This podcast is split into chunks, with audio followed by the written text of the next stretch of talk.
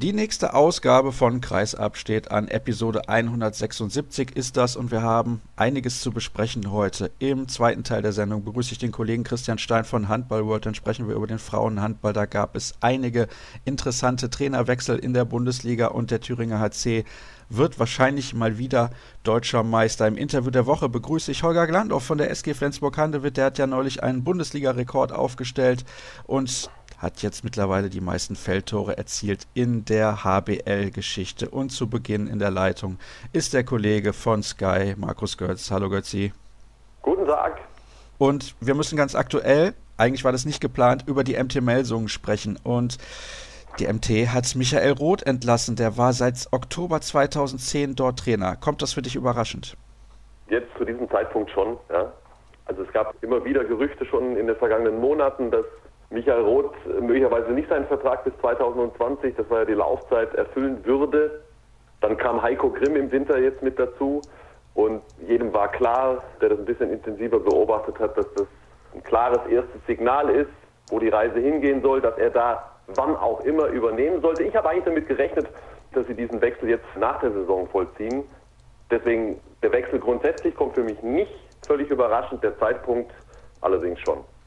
Michael Roth war ein, das kann man glaube ich sagen, an der Seitenlinie sehr engagierter Trainer. Trotzdem muss man sagen, dass gerade in den letzten Wochen und Monaten die Entwicklung der MT stagniert hat. Stimmst du mir dazu, dass das spielerisch nicht das war, was man von diesem Kader erwarten kann? Oder sind vielleicht unsere Erwartungen auch an diesen Kader ein wenig zu hoch, weil der Kader spielerisch gar nicht mehr kann? Dort ist glaube ich schon, dass sie besser Handball spielen können. Man muss natürlich einige Faktoren damit einbeziehen. Sie hatten Verletzungsprobleme, überhaupt keine Frage. Ich habe immer wieder gehört, dass es kaum möglich war, über mehrere Wochen hinweg mit, mit der gesamten Mannschaft gewisse Dinge zu entwickeln. Ich glaube allerdings, dass solche Probleme bei fast allen Mannschaften vorliegen. In Melsungen haben sie das nicht so hinbekommen, wie sie sich das selber vorgestellt haben. Sie haben nach außen ja immer tief gestapelt. Aber ich weiß, dass die, die Ansprüche gerade nach den Verpflichtungen vor dieser Saison intern sehr, sehr hoch waren und das ist einfach im Moment nicht das, was man sich erwartet hat. Sie wollten unbedingt wieder ins internationale Geschäft und da stehen sie im Moment nicht in der Bundesliga-Tabelle. Und deswegen, also jetzt mal von ganz außen betrachtet, ohne die Beteiligten und ohne die detaillierten Umstände damit einzubeziehen, ist es schon irgendwo auch nachvollziehbar, dass sie da ja, einen neuen Weg gehen wollen. Dieser neue Weg wird dann eingeschlagen von Heiko Grimm. Du hast eben gesagt, du bist überrascht über den Zeitpunkt. Ich bin der Meinung, der Zeitpunkt ist vielleicht gar nicht so schlecht gewählt. Jetzt hat Heiko Grimm einige Wochen mehr sich mit dieser Mannschaft selber einzuarbeiten. Jeder Trainer hat ja seine eigene Philosophie, auch wenn er zum Trainerstab schon dazugehört seit einiger Zeit. Trotzdem erwarte ich Veränderungen, also große Veränderungen bei der MT Melsung, was vielleicht den Spielansatz angeht. Ich glaube, das wäre gar nicht so schlecht, denn die MT, die hat ja auch ein gewisses Image, so ein Hauruck-Handball beispielsweise immer zu spielen, sehr, sehr physisch. Die Müller-Zwillinge sind natürlich da auch so ein Paradebeispiel dafür. Die ecken oft an, was man ihnen gar nicht immer negativ auslegen kann. Das ist eben halt ihre Spielweise, solange sie nicht die Grenzen überschreiten. Aber ich finde, diese Veränderung, die ist richtig für die MT Melsung. Oder hast du da eine komplett andere Meinung? Weiß nicht, ob man das jetzt beurteilen kann. Das müssen wir abwarten, wie sich das Ganze entwickelt. Wir müssen vielleicht nochmal trennen. Du hast vorhin auch von, von der spielerischen Entwicklung gesprochen und ich bin eher auf die sportliche Situation, auf die, auf die Ergebnisse eingegangen. Melsung ist im Moment siebter und schon ein ganzes Stück hinter den Europapokalplätzen. Das ist für mich die Orientierungsgröße, was das Spielerische betrifft. Muss man natürlich gucken, genau wie du sagst, was da für Spielertypen im Kader stehen, vor allen Dingen im Rückraum. Und wenn ich dann sehe, dass die beiden Mittelleute, Tim Schneider und Lasse Mikkelsen, äh, oder was das für Typen sind, Mikkelsen äh, abschlussstark, starker Schlagwurf, aber ganz sicher kein überragender äh, Stratege, der filigran und, und punktgenau die Nebenleute einsetzt. Meiner Meinung nach seine, seine allererste Stärke ist die persönliche Torgefahr. Tim Schneider im Stil eines Running Backs, wie er in die Tiefe geht, aber auch jetzt nicht der überragende Stratege. Ich glaube, um einen ja, fürs Auge noch ansehnlicheren, schöneren Handball spielen zu können, bräuchte es möglicherweise dort eine Veränderung, aber man hat sich ja bewusst für diese Spielertypen entschieden. Also ist das schon sehr kernig angelegt, auch was die Halbposition oder die Halbspieler natürlich betrifft. Also ich weiß nicht, ob es in Melsungen darum geht und ob es deren Anspruch ist, jetzt einen, in Anführungszeichen schöneren Handball zu spielen. Ich glaube, es geht um den Erfolg. Und der war in dieser Saison nach eigenem Ermessen und nach nach, nach dem, was man auch von außen da sagen kann, der war nicht so da, wie man sich das erwartet hat. Und insofern nochmal kann ich den Trainerwechsel irgendwo schon nachvollziehen. Ob sich das jetzt auszahlt, ob Heiko Grimm das besser macht, das müssen wir abwarten. Also sicher bin ich da nicht, da werde ich nicht meine Hand für ins Feuer legen, denn das kann auch absolut in die Hose gehen. Das ist ja ganz klar. Heiko Grimm hat ja auch nicht so viel Erfahrung auf allerhöchstem Niveau, hat viele Jahre in der Bundesliga gespielt, das ist klar, da kennen wir ihn noch. Aber als Trainer auf allerhöchstem Niveau hat er, ja. wie gesagt, noch nicht gearbeitet. Noch, lass mich noch ganz kurz einen Satz dazu sagen zu Michael Roth, den ich, den ich sehr schätze. Ich glaube, man darf auch einen Fehler nicht machen. Wenn Trainer länger mit einer Mannschaft arbeiten und es kommt die Situation, wo die ähm, Entscheidungsträger äh, zu dem Punkt kommen und sagen, wir müssen jetzt hier mal eine Veränderung vornehmen, dann heißt das ja mitnichten, dass der Trainer eine Pfeife ist, sondern das heißt unter Umständen, dass sich gewisse Dinge abgenutzt haben und dass ein neuer Impuls gut tun könnte. Und die verantwortlichen Meldungen, die ja jeden Tag sehen, was passiert, waren genau dieser Meinung. Ob das wirklich so war, das ist dann von außen relativ schwierig zu beurteilen. Aber nochmal, wenn man sich die nackten Ergebnisse anguckt, wenn man sich das Auftreten der Melsunger in manchen Partien angeguckt hat, dann ist es schon irgendwo nachvollziehbar, dass sie da einen neuen Schritt gehen. Wir haben dieses Thema jetzt nur kurz angerissen, da kann man natürlich noch stundenlang drüber diskutieren. Die Kollegin Claudia Ster werde ich demnächst dann dazu wieder hier in die Sendung einladen, aber meine Planungen für die aktuelle Ausgabe waren auch schon relativ abgeschlossen. Ich denke, das könnt ihr alle nachvollziehen, wenn wir da jetzt nicht weiter ins Detail gehen. Eine ganz aktuelle Sache ist uns zugeflogen sozusagen. Polnische Medien berichten, dass Michał Jurecki sich 2019 der SG Flensburg-Handewitt anschließt. Das ist ein Transfer, der sehr überraschend kommt, meiner Meinung nach. Also erstmal möchte ich das bestätigt wissen von den Beteiligten. Ich bin jetzt nicht da ganz tief im Thema drin, was die Seriosität von polnischen Medien, die du da ansprichst, äh, betrifft. Ich weiß auch nicht, welche Medien. Ich habe das auch gehört.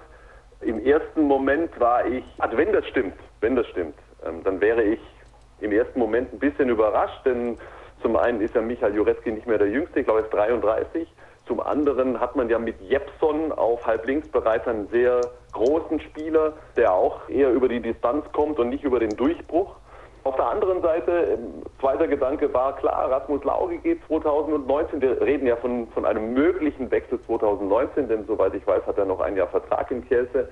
Michael Jurecki. Also Rasmus Lauge geht 2019 nach Westbrem. Das ist natürlich ein, ein, völlig anderer Spielertyp, aber wir reden jetzt von einem gewissen Qualitätsregal und da muss Flensburg natürlich schon gucken, dass man mithalten kann auf internationalem Niveau.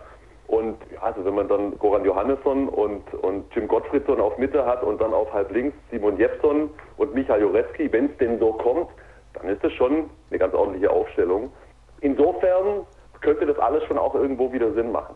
Aber nochmal, also ich würde das jetzt bestätigt wissen. Um 11 Uhr, also wenn ihr die Sendung hört, dann wird es schon bekannt gegeben worden sein, höchstwahrscheinlich von seinem aktuellen Club. Das werden wir abwarten müssen, aber unter Vorbehalt ist das unsere momentane Information. Ich finde das deswegen so überraschend, weil es irgendwie so gar nicht in die Flensburger Einkaufspolitik passt. Die holen in der Regel eher junge Leute und nicht die gestandenen Spieler und entwickeln dann diese jungen Leute weiter. Ja, aber du sprichst das ja an, aber es ist ja auch eine gewisse Mischung vonnöten. Und mit Rasmus Lauge werden sie 2019 den Pfeiler, äh, was den Rückraum betrifft, verlieren. Also das trifft sie wirklich hart. Und da kannst du dann auch nicht immer nur Junge mit dazu holen. Und nochmal, da geht es um ein gewisses Qualitätsregal und Michael Jurecki gehört für mich mindestens ins zweitoberste, was den europäischen Handball betrifft. Und da ist die Auswahl auch relativ gering. Und bei den Spielern, die überhaupt verfügbar sind, dann zu einem gewissen Zeitpunkt, und die eine gewisse Klasse haben, ist natürlich die, die Konkurrenz auch entsprechend groß. Also vorausgesetzt, Michael Jurecki ist noch topfit und so sah er zuletzt aus, wenn ich ihn gesehen habe in der Champions League, könnte das dann schon auch irgendwo Sinn machen. Schöne Überleitung, als wäre es abgesprochen gewesen. Das war ja das eigentliche Thema, warum ich dich eingeladen habe, nämlich die Champions League. Da hatten wir vergangene Woche am Ostermontag nicht die Gelegenheit, drüber zu sprechen. Da gab es unsere neue Folge Welthandballer mit Daniel Stephan. Deswegen würde ich das gerne jetzt nachholen.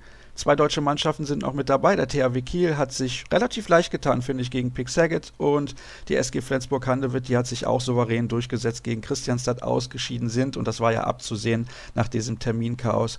Die Rhein-Neckar-Löwen, du hast dort das Rückspiel in Mannheim kommentiert, aber so insgesamt zwei deutsche Mannschaften jetzt mit dabei im Viertelfinale, da kann man aus deutscher Sicht mit zufrieden sein. Na, da kann man nicht zufrieden sein oh. aus meiner Sicht. Man kann nicht zufrieden sein, so wie alles gelaufen ist. Ja da kann man auf gar keinen Fall zufrieden sein. denn für mich ist es noch nicht abgehakt. Das ist einfach eine Unvorstellbarkeit im Grunde, was da passiert ist mit dieser Terminierung, zwei Spiele an einem Tag. Wir brauchen jetzt hier nicht die Schuldfrage diskutieren, aber ich persönlich kann dann nicht glücklich sein. Grundsätzlich finde ich schon, ich weiß, worauf du hinaus wolltest. Grundsätzlich ist es natürlich schon eine ganz ordentliche Bilanz, wenn zwei deutsche Teams ins Viertelfinale kommen. Das, das kann man ja nicht voraussetzen, vor allen Dingen, wenn man sieht, wer schon alles raus ist. Stichwort Westbrem, Stichwort Barcelona. Aber ich meine, so wie es gelaufen ist, ist es einfach nach wie vor für mich kaum zu begreifen. Und ich stimme dir übrigens nicht zu. Das war kein lockeres Achtelfinale, weder für Kiel noch für Flensburg. Beide mussten extrem hart arbeiten und beide haben das richtig gut gemacht gegen zwei gute Mannschaften. Also Christianstadt und Szeged, die haut man nicht mal einfach so im Vorbeigehen weg. Oha, also da, ich will nicht sagen, bin ich komplett anderer Ansicht, aber ich finde, dass das gerade im Hinspiel von Kiel sehr, sehr souverän war und ja, Flensburg kam auch mit einer Vier-Tore-Führung sozusagen aus Schweden nach Hause gereist. Das ist vollkommen richtig, aber trotzdem ging das nicht leicht von der Hand. Diese, diese überzeugenden Siege kamen über, über wirklich harte Arbeit und über gutes Spiel zustande. Der Gegner hat sowohl äh, Kiel, aber auch Flensburg trotzdem schwer gemacht. Also das war, ich wollte damit nur sagen, das waren keine Spiele, die äh, Kiel und Flensburg einfach mal so weggerissen haben, sondern da steckte schon was dahinter. Ja, was bedeutet das denn dann fürs Viertelfinale? Deutlich schwerere Gegner erstmal. Montpellier mag ja für den einen oder anderen als in Anführungszeichen gutes Los klingen fürs Viertelfinale, vor allen Dingen besser als Barcelona oder einfacher als Barcelona. Es gibt ja einen Grund, warum die sich durchgesetzt haben gegen Barca. Montpellier ist Tabellenführer in Frankreich, die stehen im Pokal-Halbfinale dort, die stehen im Champions League Viertelfinale, also die stehen in der Liga vor PSG noch zwei Punkte, auch wenn es jetzt enger geworden ist. Das ist wirklich eine richtig gute Mannschaft, aber für mich ist das eine, eine völlig offene Angelegenheit. Das ist 50-50 für mich. Vielleicht kleiner Vorteil Montpellier, weil sie eben das Rückspiel zu Hause haben, aber was die, was die Möglichkeiten, was die Klasse der Mannschaften betrifft, ist das für mich vollkommen offen. Und Kiel, es ist ja kaum zu fassen, wie sich diese Mannschaft präsentiert, wenn Domagoj Duvniak sich ein Trikot überstreifen kann, selbst wenn er noch nicht mal auf dem Feld steht. Er muss ja offenbar einfach nur mit dabei sein und irgendwas passiert in dieser Mannschaft. Nee, der THW hat sich wirklich sehr vernünftig und auch deutlich stabiler jetzt in den vergangenen Wochen präsentiert und für mich ist Vardar Skopje sicherlich keine Übermannschaft. Sie haben natürlich immer noch eine Besetzung, wo du echt durchatmen musst, vor allen Dingen die erste sieben. Auf der anderen Seite, jeder kriegt mit, der den Handball ein bisschen verfolgt. Es gibt dort gewisse Auflösungserscheinungen. Ob es diesen Club in dieser Form in der nächsten Saison noch gibt, keine Ahnung. Wahrscheinlich gibt es ihn schon auf einem gewissen Niveau, aber nicht mehr wie, wie jetzt in der, in der jüngeren Vergangenheit und so wie eben im Moment. Viele Stars werden den Verein verlassen. Ich kann dir nicht ganz genau sagen, was das mit der Mannschaft macht. Ja. Das kann natürlich sein, dass sie sich zusammenraufen und sagen, wir jetzt unbedingt nochmal alle zusammen, letztmals in dieser Besetzung. Es kann aber auch sein, dass man äh, eine gewisse Zufriedenheit schon im Hinterkopf hat. Man hat ja diesen Titel geholt und schon ein bisschen in die Zukunft guckt. Für mich ist der CHW jedenfalls keinesfalls chancenlos in diesem Viertelfinale. Aber wenn ich mich da auch auf ein Zahlenspiel jetzt einlassen soll, dann würde ich sagen eher 60-40 für WADA. Aber 40 Prozent ist ja eine ganz vernünftige Chance.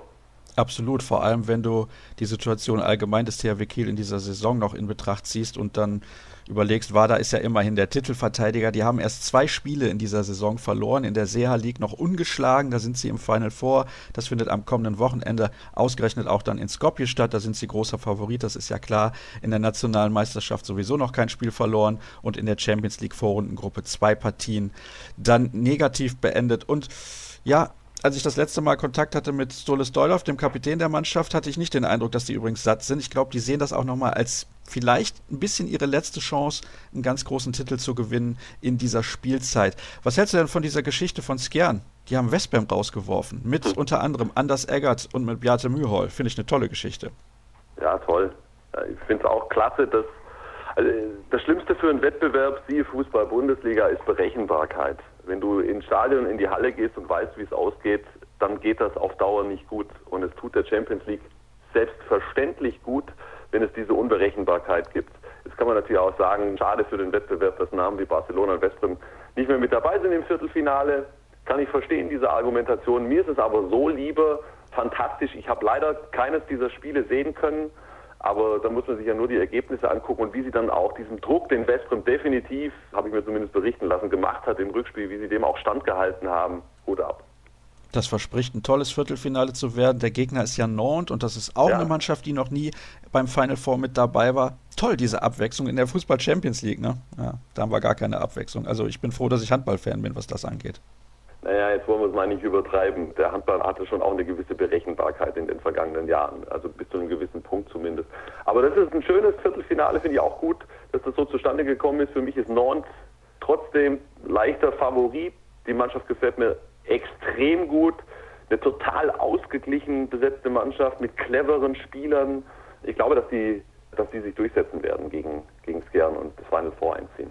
Und ganz abschließend dann noch für diesen Teil der Sendung, PSG ist klarer Favorit gegen Kielce oder doch nicht? Schon, auf jeden Fall. Aber PSG hat auch den maximalen Druck.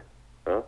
Und man hat ja auch in der Liga in dieser Saison gesehen, dass sie es eben nicht geschafft haben, in jedem Spiel 100% Konzentration aufzubauen oder für jedes Spiel. Da waren Niederlagen mit dabei.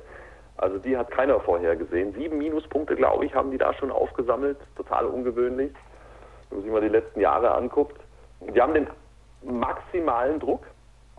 Sie haben immer noch nicht diese Champions League Trophäe gewonnen. Keiner erwartet irgendetwas anderes. Sie sind der Top-Favorit vor allen anderen.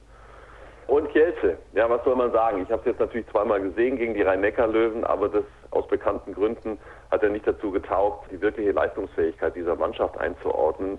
Super erfahren, um es mal vorsichtig und freundlich auszudrücken. Man könnte auch sagen, als Herrentruppe, im Schnitt über 30 Jahre alt, aber die können natürlich alle noch Handball spielen.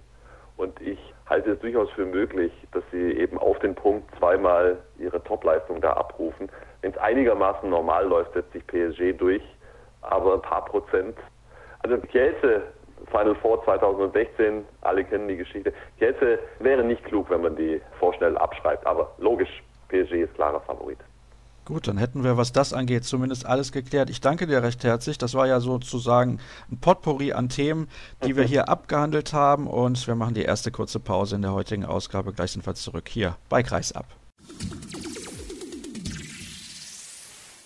Nach einer kurzen Pause sind wir zurück in Episode 176 von Kreisab und eben habe ich mit dem Kollegen Markus Götz ja noch darüber spekuliert. Mittlerweile wissen wir, es ist fix, Michał Jurecki wird im Sommer 2019 zur SG Flensburg-Handewitt wechseln und dementsprechend ging unsere Spekulation zumindest in die richtige Richtung. Das wollte ich euch auf diesem Wege noch mitgeben. Nun begrüße ich aber, weil wir seit einigen Wochen nicht über den Frauenhandball gesprochen haben, den Kollegen Christian Stein von Handball World. Hallo Christian. Hallo Sascha. Ich würde gerne mit dir sprechen über das absolute Topspiel in der Frauenbundesliga, das vor einer Woche ja schon ausgetragen wurde. Der deutsche Meister aus Bietigheim empfing den Spitzenreiter aus Thüringen und der hat sich durchgesetzt mit 26 zu 23 und es sieht so aus, als würden die Thüringer zum siebten Mal in den vergangenen acht Jahren deutscher Meister werden. Das ist absolut bemerkenswert, da sprechen wir dann gleich aber noch drüber. Wir wollen uns aber zunächst mal auf die Partie konzentrieren. Ich habe es gerade gesagt, das Ergebnis 26 zu 23 für die Gäste war sehr defensiv geprägt, die Begegnung. Ja, und vor allen Dingen auch durch gute Torhüterleistungen. Dina Eckerle hat da ihrem zukünftigen Arbeitsgeber dann doch schon die Tour ordentlich verhagelt. War, glaube ich, das Einzige, was Martin Albertsen dann dementsprechend auch positiv am Spiel bewerten konnte, dass die Torhüterin dann kommende Saison zwischen seinen Pfosten steht. Und ansonsten muss man natürlich sagen, Mannschaften haben jetzt, glaube ich, zum fünften Mal die Saison gegeneinander gespielt, zum zweiten Mal in der Liga, zweimal in der Champions League, einmal im Pokal. Ich glaube, die Bilanz ist mit 4 zu 1 für den THC recht deutlich. Dementsprechend auch die sieben Punkte Vorsprung in der Meisterschaft. Ich denke, da können wir sagen, das wird sich der THC nicht mehr nehmen lassen, auch wenn man vielleicht noch ein schwieriges Auswärtsspiel dann in Dortmund zu absolvieren hat, aber alles andere glaube ich nicht, dass der THC da noch großartig straucheln wird.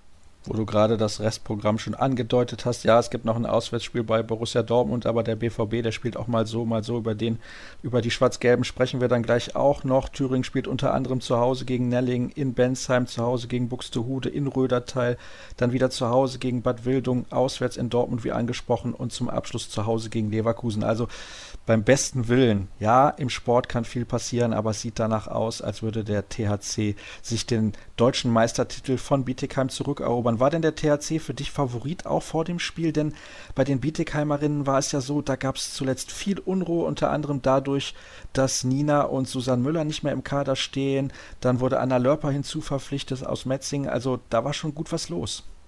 Ja, Kimnia Tienavicius ist natürlich verletzt. Das ist ja der Hauptgrund für die Verpflichtung von Anna Lörper auch gewesen, neben der Sache, wie Anna Lörper überhaupt auf den Transfermarkt letztendlich kam, was ja auch eine Entscheidung von der TuS Metzingen letztendlich irgendwo war, da die Vertragsoption zu ziehen.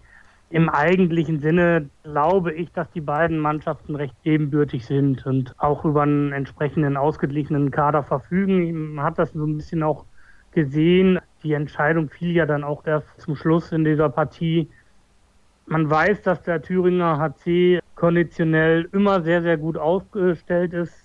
Herbert Müller legt da sehr, sehr großen Wert auf diese Ausdauertests in der Vorbereitung. Dementsprechend kann man immer davon ausgehen, dass der Kader nie Probleme damit haben wird, die Konditionen oder das hohe Tempo zu halten. Und was auch funktioniert hat, war das Spiel 7 gegen 6. Da hat der THC zum einen relativ ordentlich gegen Bietigheim das System verteidigt und auf der Gegenseite aber auch besser zum Angriff nutzen können. Und das waren so kleine Stellschrauben, Frauenhandball auf recht hohem Niveau für deutsche Verhältnisse und das wurde der Bezeichnung Topspiel einfach gerecht. Also von daher, ich würde nicht sagen, der THC war jetzt der haushohe Favorit oder klare Favorit oder Außenseiter. Das sind Partien, die können so oder so rum ausgehen. Und in dem Sinne war es vielleicht beim THC so der Ticken mehr Wille vielleicht in diesem Abend da das zeichnet ja generell sowieso die Mannschaften aus, die von Herbert Müller und seinem Bruder Hilfried trainiert werden, dass die immer 100 Prozent geben und vielleicht sogar ein wenig mehr. Und diesen konditionellen Vorteil, den hast du eben ja auch schon angesprochen. Sprechen wir noch mal kurz über Bietigheim. Sieben Punkte Rückstand auf den THC zu diesem Zeitpunkt der Saison ist aber schon ein wenig enttäuschend. Ja, wobei man sagen muss, hätte Bietigheim das Spiel gewonnen, dann wären es halt nur im Endeffekt wieder drei Punkte Unterschied gewesen. Es ist aber auch aus meiner Sicht nicht so unbedingt, dass Bietigheim jetzt in dieser Saison erheblich schwächelt. Klar, letztes Jahr waren sie verlustpunktfrei. Da hat der THC entsprechend acht Minuspunkte gehabt.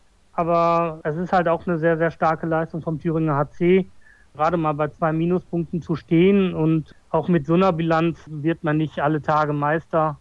Also von daher wirklich eine außerordentliche Leistung. Bei der letzten Meisterschaft zum Beispiel hatte der Thüringer HC neun Minuspunkte. Und das muss man einfach mal sagen. Das ist halt wirklich eine sehr, sehr starke Leistung, die da in dieser Saison vom THC abgeliefert wurde.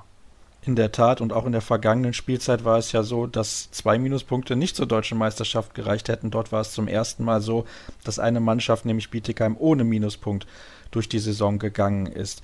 Wir haben den Namen Herbert Müller jetzt schon einige Male erwähnt und auch sein Bruder Hilfried, das ist ja ein Trainerduo, das seit vielen Jahren die Liga bestimmt. Was machen die denn so viel besser als alle anderen? Denn natürlich wird auch in Thüringen gutes Geld bezahlt, da müssen wir nicht drüber reden. Aber irgendwas müssen sie ja können oder besser können als der Rest der Liga.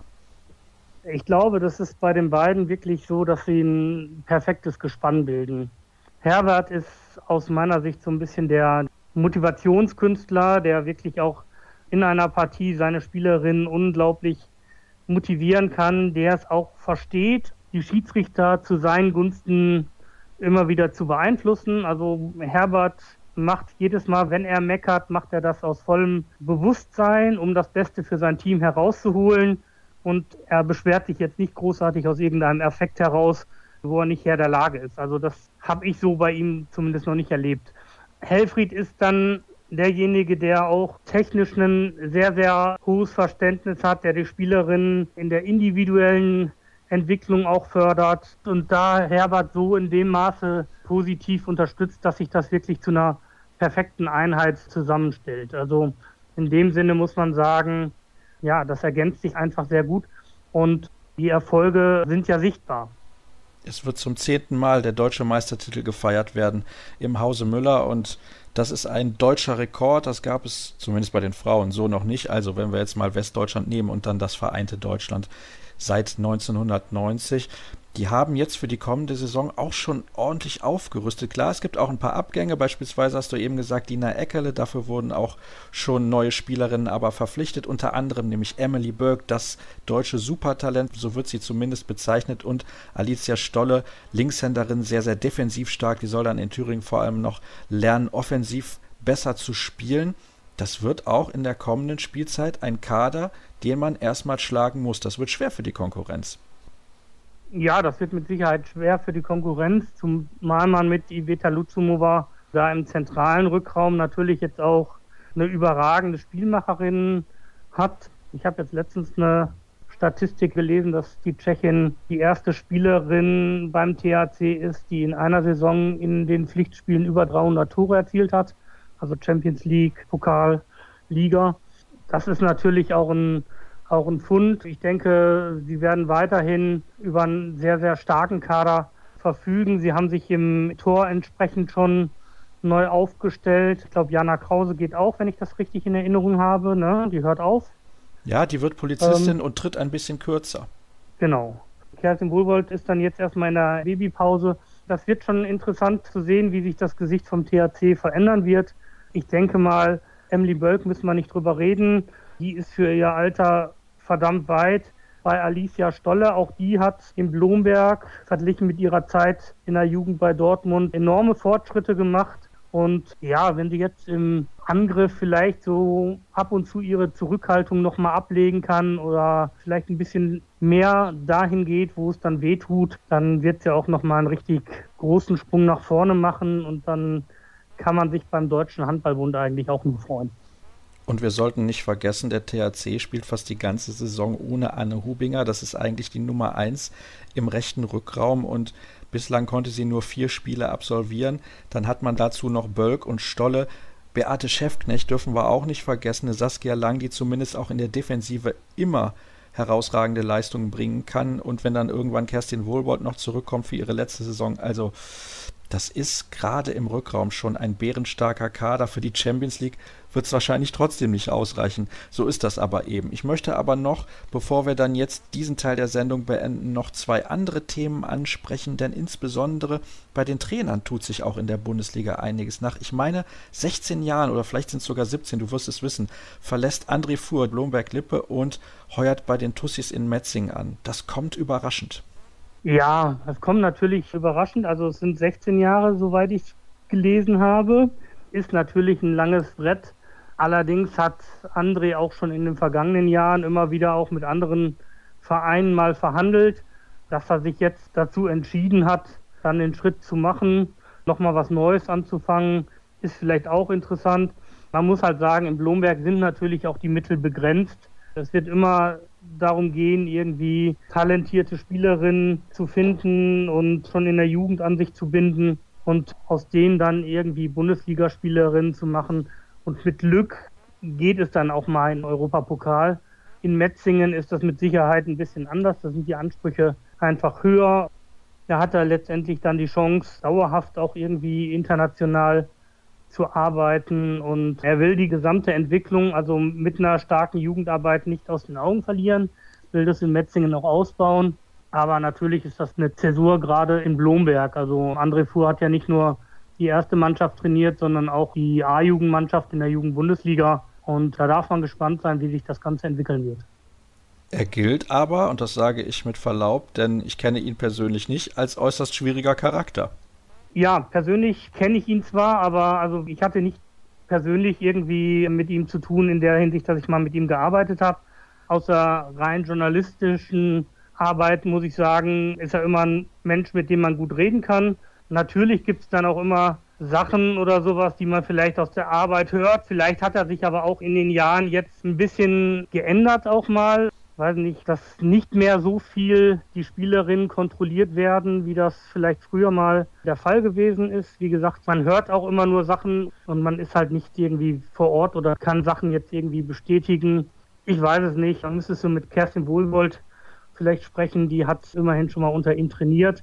Also es ist ja auch irgendwie in der Metzinger Presse kolportiert worden, dass sich im Vorjahr einige Spielerinnen gegen die Verpflichtung von André Fuhr ausgesprochen haben, aber die Spielerinnen dann wohl jetzt mittlerweile nicht mehr zum Kader gehören, also für die kommende Saison. Also von daher scheint auch da die Baustelle beseitigt worden zu sein. Klar ist, man muss auf jeden Fall den Hut ziehen vor der Arbeit, die André Fuhr dort über viele Jahre geleistet hat. Das ist sehr, sehr bemerkenswert. Und wir werden sehen, was er dann dort in Metzing zu leisten imstande ist. Ja, Abschließend gibt es noch einen weiteren Trainerwechsel zu vermelden in der Frauenhandball-Bundesliga. Borussia Dortmund trennt sich zu Saisonende von Ildilko Bana. Das hatte sich zuletzt schon ein wenig angedeutet. Mittlerweile ist aber auch klar, wer der Nachfolger wird. Das wird Norm Rentsch. Der hat zuletzt den HC Leipzig trainiert, bevor der Verein dann in die Insolvenz gegangen ist. Interessante Entscheidung, wie ich finde. Ja, eine interessante Entscheidung. Norm Rentsch hat mit Sicherheit in Zwickau und in Leipzig auch gezeigt, dass er durchaus mit jungen Spielerinnen gut arbeiten kann. Er hat aber gleichzeitig in Leipzig auch schon gezeigt, dass er mit der einen oder anderen prominenten Spielerin auch gut zurechtkommt. Von daher vielleicht auf der Stufe, wo sich der BVB gerade befindet, eine ordentliche Personalie. Natürlich muss man immer hinterfragen, ist es jetzt nötig, letztendlich den Vertrag praktisch ein Jahr vorher zu verenden bei Ildi Kubana?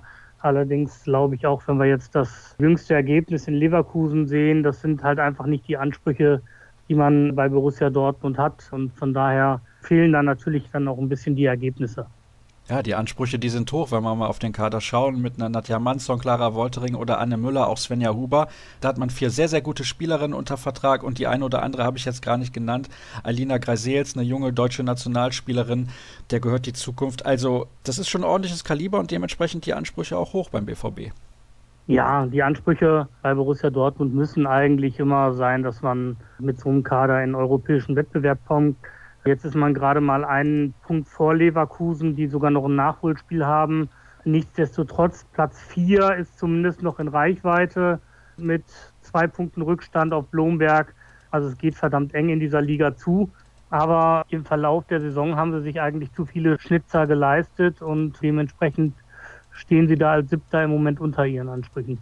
Ich bin sehr, sehr gespannt, wie sich das in Zukunft entwickeln wird. Da werden wir vielleicht dann hier demnächst auch nochmal drauf schauen. Ansonsten habe ich gesagt, abschließend, aber einen Trainerwechsel haben wir ja noch vergessen. Auch eine Trainerin, die viele, viele Jahre für ihren Verein gearbeitet hat und das auch in Zukunft noch machen wird, Renate Wolf, dann aber nur als Geschäftsführerin. Dort übernimmt Robert Neidam, alter Bekannter, auch von mir persönlich muss ich sagen, den ich sehr, sehr schätze, ein absoluter Fachmann. Momentan leitet er noch die Jugendakademie in den Niederlanden in Papendal und die Niederländerinnen haben mit den dort ausgebildeten Spielerinnen ja große Erfolge gefeiert in den vergangenen Jahren. Scheint eine gute Wahl zu sein in Leverkusen.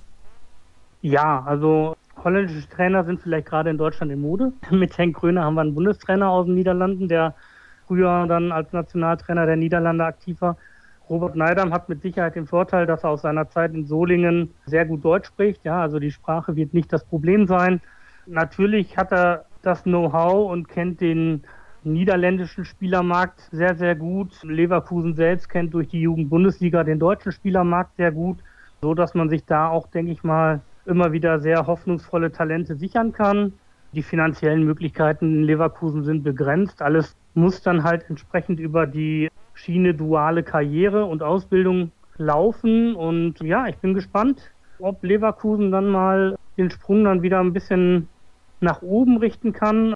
Vielleicht auch nochmal irgendwo Richtung Europapokal anklopfen kann. Aber die Bedingungen sind letztendlich genauso wie bei Blomberg fürs internationale Geschäft ist letztendlich zu wenig Geld im Hintergrund da. Und wenn das gelingt, dann immer nur mit entsprechenden guten Scouting im Jugend- und Nachwuchsbereich. Und ich glaube, Renate hat jetzt jahrelang letztendlich als Trainerin gearbeitet. Sie hat ja schon mal kurzfristig an Heike Algrim übergeben gehabt.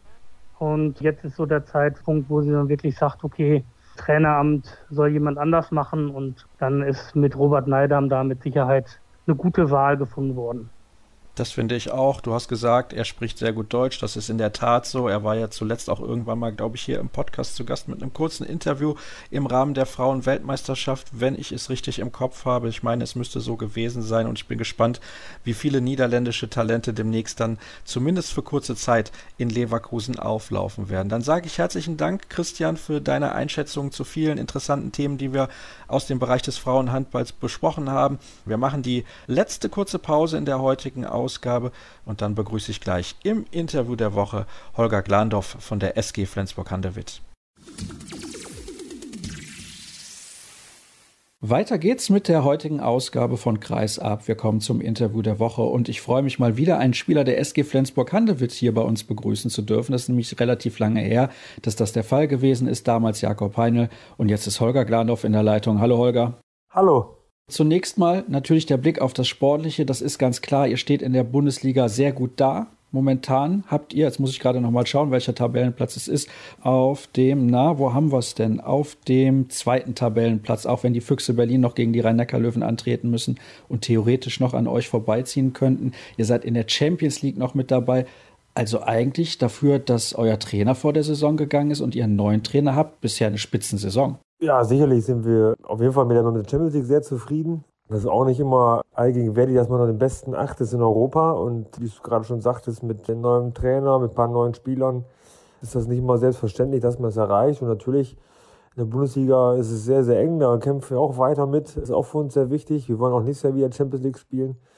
Und von daher können wir sicherlich bis jetzt, bis auf das DRB-Pokal aus, zu Hause gegen Berlin, glaube ich, können wir einigermaßen zufrieden sein mit dem Verlauf der Saison.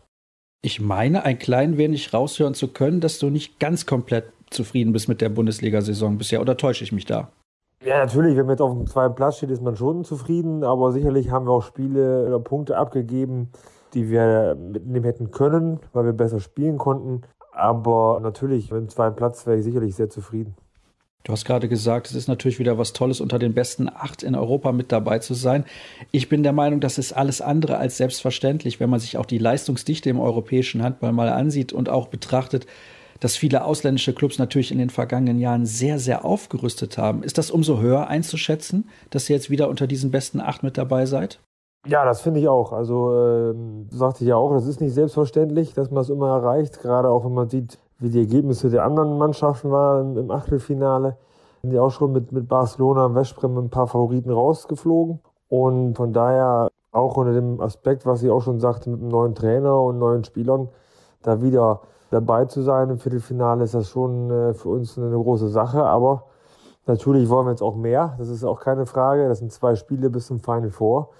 Und dafür wollen wir natürlich alles tun und investieren, dass wir das auch schaffen.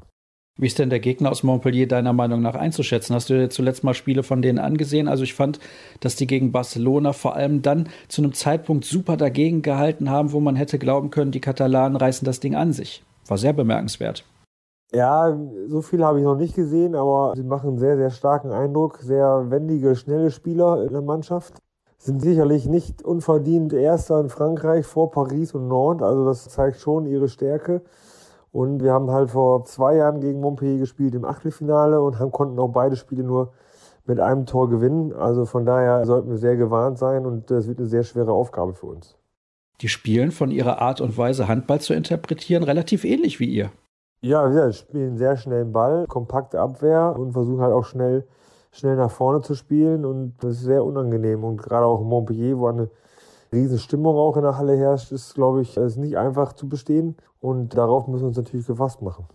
Du hast eben gesagt, euer Ziel ist es natürlich dann, sich über die Bundesliga mindestens wieder für die Champions League zu qualifizieren. Jetzt gab es zuletzt so viele Diskussionen. Du hast schon viele, viele Jahre auf dem Buckel. Hat man dann, dann überhaupt Lust, wenn man sieht, was vielleicht in den nächsten Jahren in der Champions League auf einen zukommt, da noch zu spielen in der Königsklasse?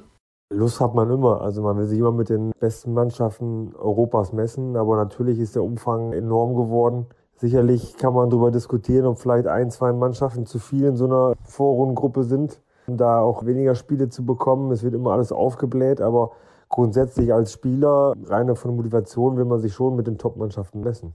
Ich habe zuletzt ja auch mit anderen Spielern hier im Podcast schon drüber gesprochen. Andi Schmid hat da ja auch einen Artikel zugeschrieben, der sagt, Besser wäre es, wir hätten im Sommer irgendwie noch einen Monat länger frei und dann vielleicht einen strafferen Spielplan. Wie siehst du das als jemand, der auch diese Belastungen mitmacht in den letzten Jahren, sehr, sehr intensiv mit Flensburg jedes Jahr in der Champions League dabei gewesen? Ja, ich sehe es eigentlich genauso. Also ich glaube schon, dass man den Spielplan gerade auch hinten raus mehr straffen kann. Also jetzt gerade im April haben wir auch nur noch, wie jetzt gesehen haben, irgendwie sechs Spiele und zwischendurch halt im November, Dezember wesentlich mehr. Und wenn man das alles ein bisschen komprimiert, können wir sicherlich einen, einen Monat oder ein paar Wochen mehr Regenerationszeit im Sommer gewinnen. Und das würde sicherlich mehr Sinn machen, als die Liga bis Anfang Juni zu strecken. Was belastet dich denn am meisten? Sind es die Spiele oder sind es die knappen Phasen dazwischen oder ist es diese knappe Phase im Sommer, wo sich der Körper gar nicht mehr richtig erholen kann? Die Reiserei ja auch, also weil ganz ehrlich, so eine Reise von Flensburg ist nicht so einfach. Ihr müsst immer irgendwo anders hinfahren und dann komm erstmal nach Brest oder Skopje oder nach Celje. Ja, das ist natürlich unser Nachteil. Das ist auch das, was auch ziemlich müde macht, immer zu reisen. Aber wenn man sich darauf einstellen kann, dass man wirklich dann ein paar Wochen mehr Zeit hat, auch mal einfach vielleicht ohne Training ein paar Wochen zu verbringen und den Körper ganz mal zu regenerieren und dann wieder neu, neu zu starten, wie zum Beispiel das die Basketballer machen in der NBA, dann macht sowas schon Sinn und dann kann man auch einige Monate alle drei Tage ein Spiel haben und das auch mit Reisestrapazen. Wirst du denn dann, wenn die Champions League erneut reformiert sein wird, noch dabei sein eigentlich? Äh, ja, ich habe bis 2019 einen Vertrag in Flensburg, den werde ich auf jeden Fall erfüllen. Was danach kommt, ob ich dann nochmal weiterspiele oder nicht, das weiß ich zu diesem Zeitpunkt noch nicht. Das sind ja mehrere Faktoren, die entscheiden, wie meine Familie, mein, natürlich ganz besonders mein Körper und auch meine Lust natürlich. Grundsätzlich kann ich sicherlich mein Karriereende absehen. Ich weiß, das werden jetzt nicht mehr so viele Jahre sein. Und von daher, was dann in der Champions League noch passiert, weiß ich nicht, ob ich es alles noch miterlebe. Also 2020 gibt es ja für alle, die es jetzt gerade nicht mehr auf dem Schirm haben, eben die Champions League-Reform. Deswegen ein bisschen müsstest du ja noch dranhängen, aber mir geht es gar nicht so darum, ob du überhaupt weitermachst, sondern vor ein paar Jahren war ja auch mal ein Zeitpunkt, da ging es dir körperlich überhaupt nicht gut. Und wo ich eben gesagt habe, wir hatten schon mal einen Flensburger hier in der Sendung mit Jakob Heinl, der hatte auch eine lange Zeit, wo es ihm überhaupt nicht gut ging. Ich möchte noch mal ein bisschen zurückblicken auf diese Zeit damals bei dir. Hattest du Angst, irgendwann nicht mehr arbeiten zu können, sozusagen? Denn Handball ist ja dein Beruf. Das wird ja dann von vielen unterschätzt. Ach, der spielt dann nicht mehr, der beendet seine Karriere. Aber da hängt ja ganz, ganz viel dran. Ja, natürlich. Man hat da schon Respekt vor, weil ähm, man weiß, das kann mit einer Verletzung relativ schnell vorbei sein. Und natürlich hat man auch so Gedanken, was ist jetzt, wenn das jetzt nicht mehr weitergeht. Grundsätzlich habe ich mir schon in jungen Jahren die Gedanken gemacht, das kann ja auch Anfang 20 eine Verletzung kommen und habe dann relativ schnell erstmal eine Ausbildung gemacht neben dem Handball, um auf jeden Fall irgendwas in der Hand zu haben, falls was passieren sollte. Und habe mich dann auch immer stetig all die Jahre versucht weiterzubilden mit einem Sportmanagement-Studiengang und dann zum Schluss mit dem European Handball Zertifikat und habe mich versucht, da auch mal so aufzustellen, dass falls irgendwas passieren sollte oder ich die Karriere beenden muss, dass ich da auf jeden Fall was in der Hand habe. Aber für dich steht fest, du wirst dem Handball so treu bleiben, wie es nur irgendwie möglich ist. Ja, ich bin grundsätzlich zu allen Seiten offen. Ich möchte gerne erstmal überhaupt im Sport erhalten bleiben. Also das ist schon mein Ziel. Wenn das dann nachher ein Job ist, der nicht mit Handball zu tun hat, wäre das sicherlich auch okay. Das muss man dann mal gucken. Aber grundsätzlich natürlich möchte ich gerne beim Handball bleiben und falls möglich auch erstmal hier in Flensburg. Also, wer gut zugehört hat, der kann da schon ein bisschen was raushören. Du hast eben diesen Manager gemacht, den die EHF da anbietet, diesen Managerkurs.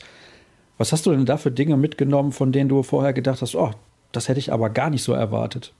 Grundsätzlich in meinem Sportmanagement-Studiengang war ich schon relativ gut involviert und weiß, was ungefähr auf mich zukommt. Interessant waren sicherlich meine Studienkollegen, neue Kontakte kennenzulernen, auch Einblicke von den Dozenten waren sehr, sehr interessant, waren einige auch aus dem Fußball. Da mal zu hören, wie das so läuft. Und auf jeden Fall hat mir dieses Studium sehr viel gebracht. Wir haben immer noch Kontakt unter den Studienkollegen und von daher, glaube ich, hat die Investition sich schon gelohnt. Kann der Handball vom Fußball was lernen oder sollte er besser Abstand gewinnen vom Fußball? Ich weiß, das ist natürlich jetzt eine schwierige Frage, weil das ist mal so, mal so, aber ich habe immer den Eindruck, der Handball möchte sich zu sehr am Fußball orientieren, aber eigentlich hat er sowieso gegen den Fußball gar keine Chance. Mm, ja, da gebe ich dir recht, die Chance ist schwer. Aber sicherlich kann man bei einigen Sachen schon lernen vom Fußball, gerade sag mal, im Bereich sich zu professionalisieren und gewisse Bereiche auszubauen. Wie sind die Fußballer da aufgestellt? Ob man das dann im Großen und Ganzen auch so übernehmen muss, das muss natürlich auch der Verband oder die Vereine für sich selber entscheiden. Aber grundsätzlich kann da der Fußball oder andere professionelle Sportvereine als Beispiel gelten. Wo hapert es denn deiner Meinung nach im Handball noch am meisten, was die Professionalisierung angeht? Ja, man darf da nicht so viel zu vergleichen. Ich glaube, Handball ist halt immer noch eine Randsportart und lebt halt auch in kleinen Regionen, ist halt nicht so vertreten in den Großstädten wie jetzt beim Fußball. Und es ist natürlich auch schwierig, dann sagen wir mal, von Großstadtvereinen dann noch zu lernen. Jeder muss seinen eigenen Weg gehen in den Regionen. Aber grundsätzlich, sagen wir mal, die Professionalisierung, was ich schon mal sagte, sich da besser aufzustellen, vielleicht mal beim Tellerrand zu schauen. Ich glaube, da kann man schon viel vom Fußball lernen. Ob man sich dann auf dem Handball vielleicht neue Märkte erschließen äh, muss, sagen wir mal Richtung Asien oder Amerika, weiß ich nicht, ist schwierig. Man muss erstmal die Sportart bekannt machen. Das ist beim Fußball natürlich alles wesentlich einfacher. Das ist wohl in der Tat so. Und der Fußball ist eben eine Sportart, die auf der ganzen Welt beliebt ist. Und das ist vielleicht auch ein klein wenig das Problem, dass in Märkten, wo natürlich sehr, sehr viel Geld generiert wird, dazu gehört ja auch Großbritannien, ist ja gar nicht so weit weg, eben die USA oder auch Asien, der Handball sehr, sehr klein ist. Wir kommen noch mal kurz zurück zum Sportlichen und da würde ich gerne zwei, drei Themen noch mal mit dir diskutieren wollen. Unter anderem natürlich und herzlichen Glückwunsch da zu deinem Rekord als bester Feldtorschütze der Bundesliga-Geschichte. Du hast das immer alles so beiseite geschoben und so klein geredet in den Interviews, die du rund um dieses Spiel gegeben hast, als du den Rekord dann auch gebrochen hast von Kyung Shin Yoon. Aber ja, wenn du dann mal zu Hause auf dem Sofa sitzt, denkst du dann, uh, das ist schon, ist schon was Historisches, wo ich auch mächtig stolz drauf sein kann, oder entspricht das so gar nicht deinem Charakter?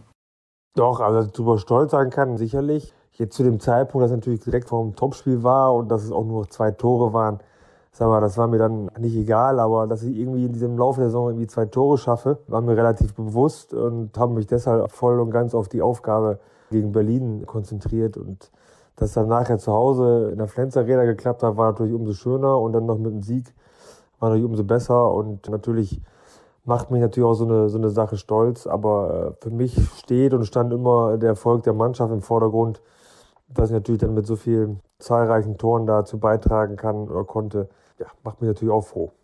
Ich habe das ja hier auch in der Sendung schon mal erwähnt. Ich bin großer Freund solcher Statistiken und finde das großartig, wenn solche Rekorde dann auch nochmal gebrochen werden nach so langer Zeit. Du hast ja auch gegen Jun gespielt. Also, ich meine, das ist ja auch ein sensationeller Handballspieler gewesen. Wenn man dann an dem vorbeizieht, ist das schon meiner Meinung nach zumindest spektakulär. Ja, absolut, aber ich war nie so einer, der jetzt immer geguckt hat, wo stehe ich jetzt auf diesem Ranking oder auf den Tabellen was ich gerade schon sagte, ich wollte eigentlich der, der Mannschaft helfen oder den Mannschaften, wo ich gespielt habe. Natürlich macht mir das Tore werfen mit am meisten Spaß, das ist ja keine Frage. Und grundsätzlich bin ich auch stolz über so eine Zahl und es äh, zeigt sicherlich, dass ich vieles, vieles richtig gemacht habe bis jetzt. Und vor allem, dass du auch viele Jahre mit dabei gewesen bist und immer auf einem konstant hohen Level gespielt hast. Ich glaube, das ist auch sehr, sehr bemerkenswert. Also, das kann man nicht schaffen, so einen Rekord zu brechen, wenn man vielleicht mal zwei, drei gute Jahre hat. Also, diese Konstanz finde ich auch herausragend.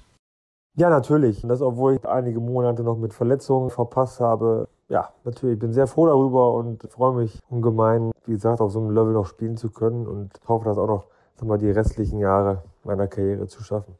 Ganz am Anfang haben wir mal kurz das Wort Trainerwechsel in den Mund genommen. Ihr habt jetzt einen neuen Trainer mit Mike Machulla schon seit vielen, vielen Monaten.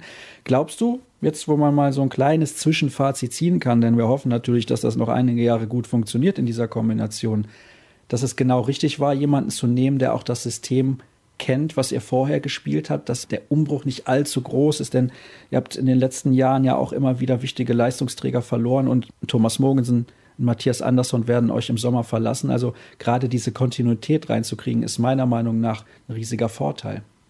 Ja, finde ich auch auf jeden Fall. Zum einen ja, wenn es mal spielerisch Kleinigkeiten geändert hat. Wir haben ja vorher keine, keine schlechten Sachen gemacht, muss man sagen. Er hat natürlich auch ein bisschen Hilfe dazu geholt. Wir haben jetzt arbeiten auch im Sommer mit unserem mit Athletiktrainer zusammen. Da liegt er sehr viel Wert drauf und das zeigt auch, dass wir zum Beispiel jetzt auch zurzeit gar keinen Verletzten haben. Das ist auch lange her, sagen wir, letzten Jahre. Und es sind halt so kleine Stellschrauben, die er verändert hat und äh, ist sehr kommunikativ, hört sich immer die Meinung der Mannschaft an, berät sich mit uns und bis jetzt, ich glaube auch, die Ergebnisse zeigen, dass wir mit ihm auf einem richtig guten Weg sind. Und jetzt hat er natürlich auch eine Riesenaufgabe mit dem Umbruch, kriegen viele neue Spieler, auch Spieler nach seinen Wünschen und das wird natürlich ab Sommer dann für ihn und für uns erfahrenen Spielern eine neue Aufgabe, eine schöne Aufgabe und ich hoffe, dass wir auch Erfolge mit der neuen Mannschaft feiern können. Da wollte ich mal gerade noch fragen, du hast ja mit Magnus Röth so einen ganz, ganz jungen Akteur mit auf deiner Position dabei.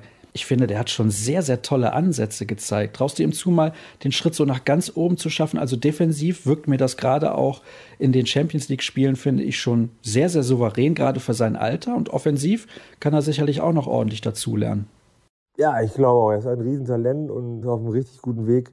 Leider haben wir ja zwei äh, Verletzungsphasen bis jetzt zurückgeworfen äh, die Saison, aber ist für so einen jungen Kerl natürlich auch nicht einfach. Er kommt aus Norwegen von zu Hause, jetzt das erste Jahr weg die Bundesliga, ist was ganz, ganz anderes und dafür macht das natürlich perfekt. Was du sagst, ist in Abwehr steht er sehr gut und vorne, wenn er noch ein bisschen mehr äh, Zug zum Tor bekommt und ein bisschen mehr Erfahrung, dann glaube ich schon, dass er ein großer werden kann.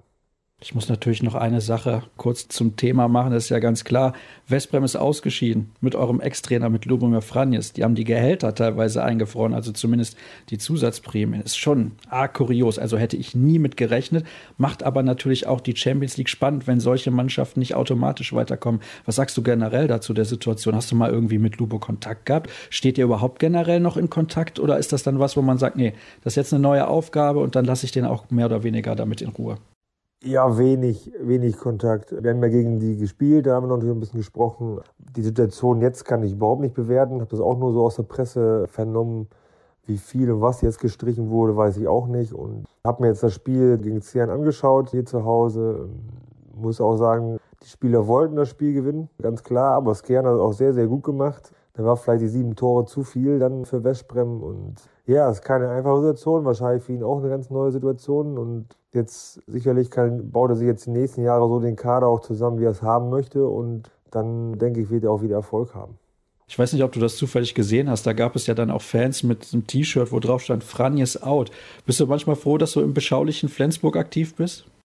Ja, ich weiß nicht, ob das hier auch so passieren würde. Ich finde das auch mal ein bisschen voreilig. Ich fand, wenn man jetzt aus der Champions League oder ein Spiel verloren hat gegen Skian oder nach zehn Jahren vielleicht ein Heimspiel verloren hat, das ist natürlich für Westbrem eine, eine Riesenzahl, aber da wäre ich mal vorsichtig. Du sprachst auch gerade von Kontinuität in so einem Job, dass man vielleicht Westbrem ein bisschen nervöser als hier oder in der Bundesliga. Von daher da gleich immer den Trainer festzumachen, das weiß ich nicht. Dann können nur alle Mannschaften hoffen, dass du irgendwann da mal als Manager tätig bist. Dann wird auf jeden Fall viel Geduld an den Tag gelegt. Holger, ich danke dir recht herzlich für das Gespräch und ich bin schon sehr gespannt, was dann irgendwann kommen wird, wenn du nicht mehr auf der Platte stehst. Aber ich bin mir sicher, du wirst dem Handball in sehr prominenter Rolle verbunden bleiben. Dann soll es das gewesen sein mit der aktuellen Ausgabe von Kreisab. Ich möchte aber nochmal hinweisen auf die Folge von letzter Woche, denn das war eine neue Ausgabe unserer Serie Welthandballer mit Daniel Stefan. Da könnt ihr natürlich gerne immer noch reinhören in fast eine Stunde Stunde exklusives Interview mit dem Welthandballer von 1998. Und ansonsten bekommt ihr alle weiteren Informationen wie immer auf facebook.com slash kreisab, bei Twitter at kreisab.de oder auch bei Instagram unter dem Hashtag kreisab. Wir hören uns nächste Woche, dann hoffentlich wieder. Bis dann.